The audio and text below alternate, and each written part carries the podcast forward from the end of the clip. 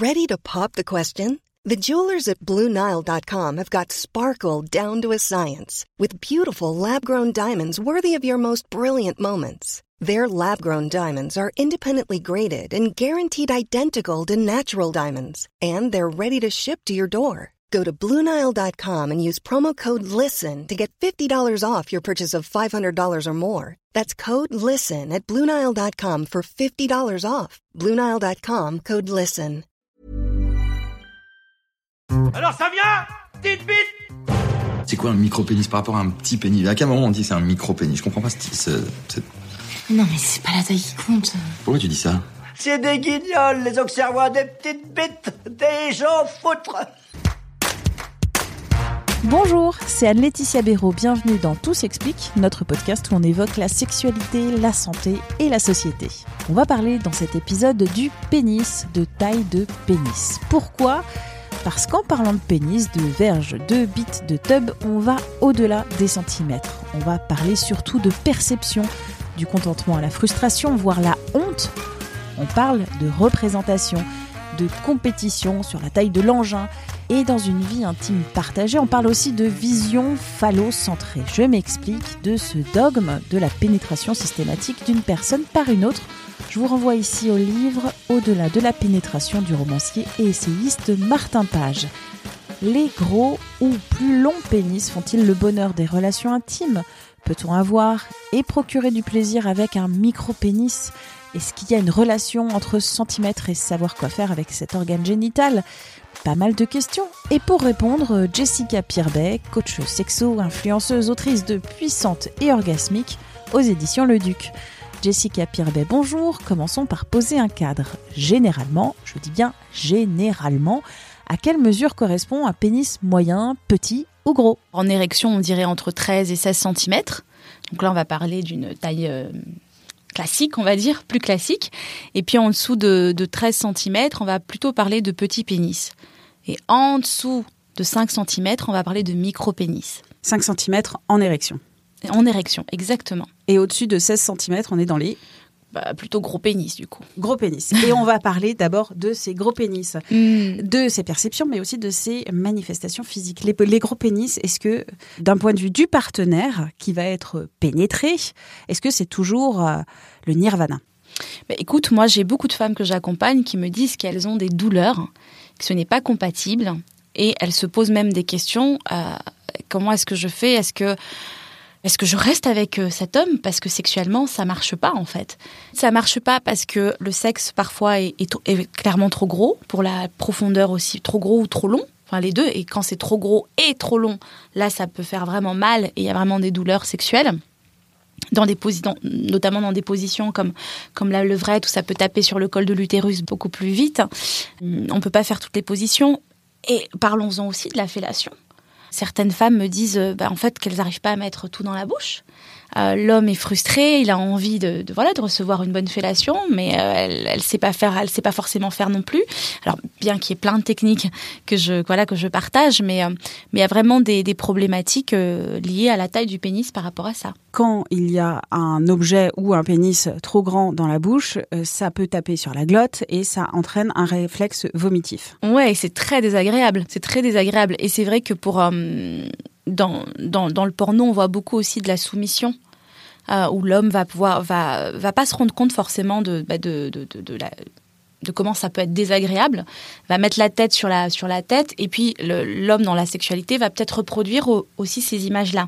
Donc je pense que c'est vraiment important de pouvoir le partager, de dire euh, euh, que on va peut-être rester un peu plus sur le gland, qu'il y ait un code peut-être pour dire euh, plus voilà de dire plus lentement ou dire arrête quand euh, quand l'autre commence à faire ses va-et-vient aussi avec son sexe dans la bouche. Parce que euh, bah, parce qu'à ce moment-là ça devient c'est presque insécurisant Donc il faut de la communication exactement et du respect de l'autre, Mm. qu'il y ait une relation sexuelle euh, pénétrative ou non pénétrative euh, qui soit dans le respect euh, des, des deux partenaires. complètement On va passer aux petits pénis, voire les micro-pénis. Oh, Tu rappelles les micro-pénis, c'est à peu près en érection? En dessous de 5 cm. Et je te cache pas que dans ma pratique, j'ai énormément d'hommes qui me contactent pour me dire qu'ils sont complexés par la taille de leur sexe. Même s'ils ont un sexe plutôt moyen, hein, ils vont quand même me dire qu'ils sont complexés par la taille de leur sexe. C'est un très gros complexe chez les hommes, vraiment. Alors que les micro-pénis, c'est en fait assez peu. Je lisais dans le, le gros livre du pénis de Fred Royer que ça touche environ 6 hommes sur 1000.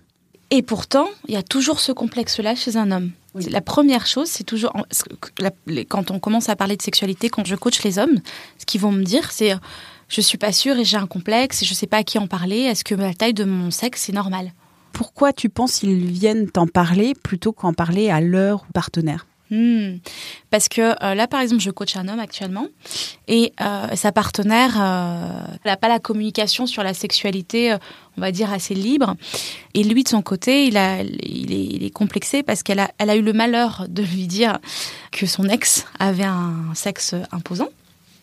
Il s'est senti pas assez, pas à la hauteur. Il s'est avéré que sa partenaire ne, ne gémit pas ou ne montre aucun signe de satisfaction post post-sexe, quoi, post-intimité. Euh, pas de gémissement, pas de, pas de hum, c'était bon, pas de rien. Bon, il, lui en a parlé un petit peu, mais elle n'a pas su l'entendre. Elle lui a dit mais non, mais c'est pas grave, c'est rien.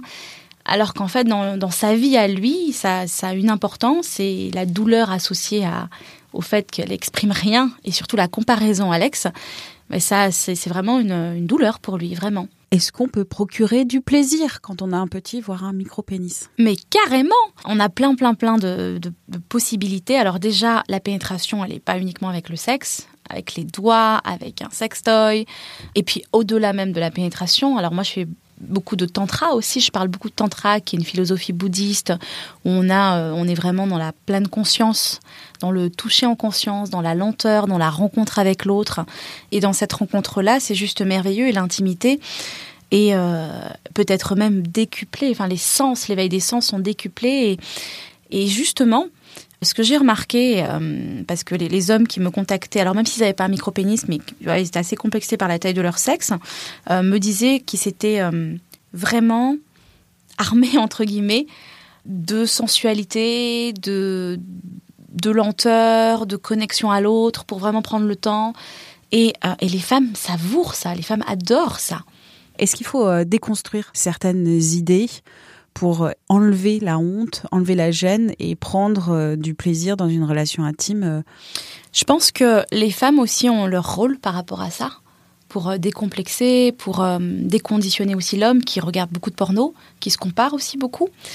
Et, euh, et, je pense que plus on parlera vraiment du plaisir de la femme et pas euh, juste du plaisir orgasmique euh, avec une pénétration, je pense que plus l'homme sera décomplexé par rapport à ça et, sera aussi à l'aise en se disant bah, finalement je suis aussi un bon amant parce que je caresse, parce que j'embrasse, parce que je lèche, parce que parce que je vais à, sa rencontre, parce que parce que j'éveille tous ses sens et, et à partir de ce moment-là, moi quand quand voilà quand quand j'explique aux hommes, je leur dis toujours quel est le Qu'est-ce qui fait que, que tu es un bon amant et souviens-toi de, de, ce qui a, fait, qui pu faire gémir une femme. Et quand il va me dire, ben, en fait, quand je l'ai touché, quand je l'ai caressé, quand je l'ai léché euh, dans le sexe oral, etc., il va se rappeler justement que, ben, que c'était bon et que la femme a pris aussi du plaisir comme ça. Donc on rappelle, la relation intime n'est pas forcément une relation phallocentrée, une relation de pénétration. Pour terminer, être pénétré par un micro-pénis, le vagin s'adapte parce qu'on peut contracter aussi le périnée. Complètement. Et c'est vrai que ça peut... Euh... Alors il y a deux choses. Effectivement, on enveloppe le sexe et on le ressent beaucoup plus en contractant le périnée, nous en tant que femmes. Et puis, moi, je travaille beaucoup avec les angles de pénétration on, pense qu'un qu qu qu sexe qui va nous remplir, enfin les, les hommes aussi pensent ça, qu'un sexe qui va nous remplir complètement va nous épanouir. Et finalement, quand, quand on regarde la zone G, cette zone, on va dire, qui, qui est agréable à l'intérieur du vagin, c'est vraiment à l'entrée du vagin, en fait, c'est à quelques centimètres de l'entrée du vagin. Donc finalement, le pénis peut l'atteindre. Et même un pénis de 5 centimètres peut l'atteindre. L'angle de pénétration va être vraiment joué sur, euh, sur le plaisir, finalement. Est-ce que la taille du pénis, c'est important? Je pense que c'est très important de pouvoir communiquer sur le sujet parce que encore une fois, je pense que chaque femme est différente. Aussi, il y a des hommes avec des hommes, hein, mais chaque femme est différente. Et l'essentiel, c'est de pouvoir euh, pouvoir dire, bah, euh, moi, c'est important pour moi. Et si c'est important pour moi, comment est-ce qu'on peut trouver des solutions à deux pour que moi, j'ai le maximum de plaisir aussi? Ce qui est important aussi, c'est de, de se dire, non, ce n'est pas la seule chose qui donne du plaisir Il y a plein de, plein de variations possibles de plaisir pour, pour euh, s'éclater, pour prendre son pied et pour, euh, pour s'envoyer en l'air, quoi. Merci à Jessica Pirbet pour cet entretien. Tout s'explique, c'est le podcast Sexualité, Santé Société de 20 minutes. N'hésitez pas à vous abonner, vous ferez grandir ainsi la communauté. Pour nous écrire une seule adresse, audio-20minutes.fr. À très vite!